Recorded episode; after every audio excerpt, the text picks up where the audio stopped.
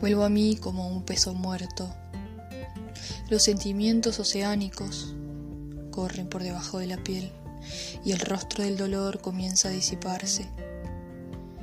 No tengo ganas de salir, pero necesito ese vivir, esa rutina tonta que distrae. Siempre fui así, una oquedad inmensa, aunque fuerte y persistente. Mientras tanto, el ser roto que habita en mí no es el único que se pregunta qué misterio sonríe en el fondo.